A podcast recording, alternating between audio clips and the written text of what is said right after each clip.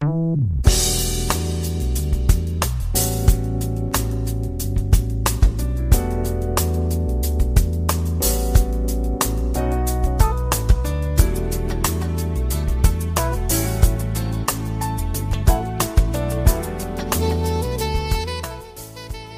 友们，大家好，欢迎如约来到蔡老师健康讲堂，我是您的蔡老师。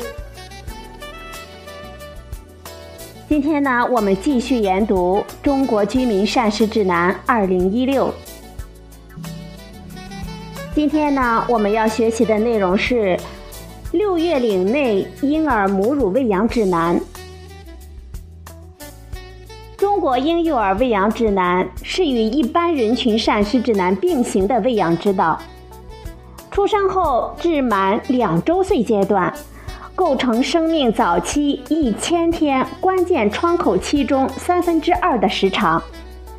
该阶段的良好营养和科学喂养是儿童近期和远期健康最重要的保障。生命早期的营养和喂养对体格生长、智力发育、免疫功能等近期及后续健康持续产生至关重要的影响。为了帮助父母科学合理的喂养婴幼儿，使每一位儿童得到健康生长和发育，本指南根据婴幼儿生长发育的特点，充分的考虑当前婴幼儿喂养存在的各种问题。充分吸取了近年来国内外的婴幼儿营养学研究成果，提出了中国婴幼儿喂养指南。本指南呢分为两个部分，针对出生后一百八十天内的婴儿，我们提出了六月龄内婴儿母乳喂养指南。主要内容是以纯母乳喂养为目标，鼓励尽早开奶，以获得成功纯母乳喂养。正确对待和解决纯母乳喂养中遇到的问题，追求婴儿健康的生长。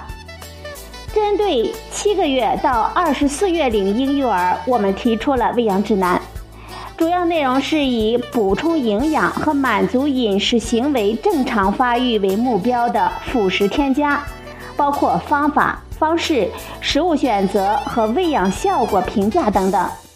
强调顺应性的喂养模式，以助于婴儿健康饮食习惯的形成。首先，我们看一下六月龄内婴儿母乳喂养指南。本指南适用于出生至一百八十天内的婴儿。六月龄内是一生中生长发育的第一个高峰期，对能量和营养素的需要高于其他任何的时期。但是婴儿消化器官和排泄器官发育尚未成熟，功能不健全，对食物的消化吸收能力及代谢废物的排泄能力仍然比较低。母乳呢，就可以提供优质的、全面的、充足的和结构适宜的营养素，满足婴儿生长发育的需要，又能完美的适应其尚未成熟的消化能力。并促进其器官发育和功能成熟。此外，六月龄内婴儿需要完成从宫内依赖母体营养到宫外依赖食物营养的过渡。来自母体的乳汁是完成这一过渡最好的食物。基于任何其他的食物喂养的方式都不能与母乳喂养相媲美。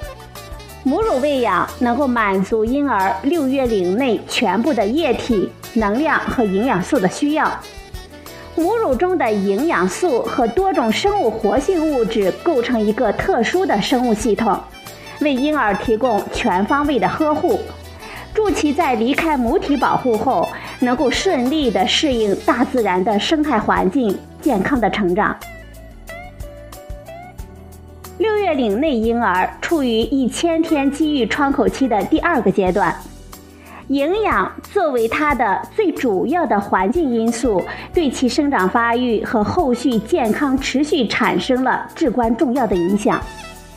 母乳中适宜水平的营养，就能够提供婴儿充足而适量的能量，又能够避免过度喂养，使婴儿获得最佳的健康的生长速率。为一生的健康呢奠定坚实的基础。因此，对六月龄内的婴儿应给予纯母乳喂养。针对我们国家六月龄内婴儿的喂养需求和可能出现的问题，基于目前已经有的科学证据，同时参考世界卫生组织、联合国儿童基金会和其他国际组织的相关建议，《中国居民膳食指南》提出了六月龄内婴儿母乳喂养指南。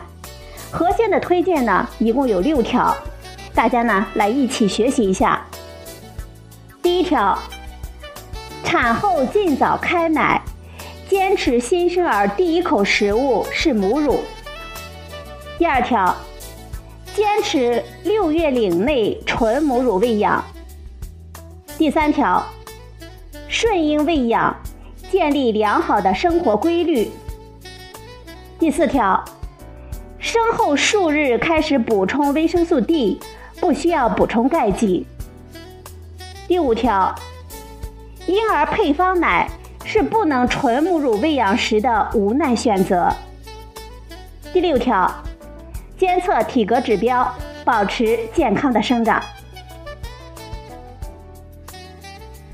好了，朋友们，今天呢，蔡老师给大家介绍了六月龄内婴儿母乳喂养指南的六条核心推荐。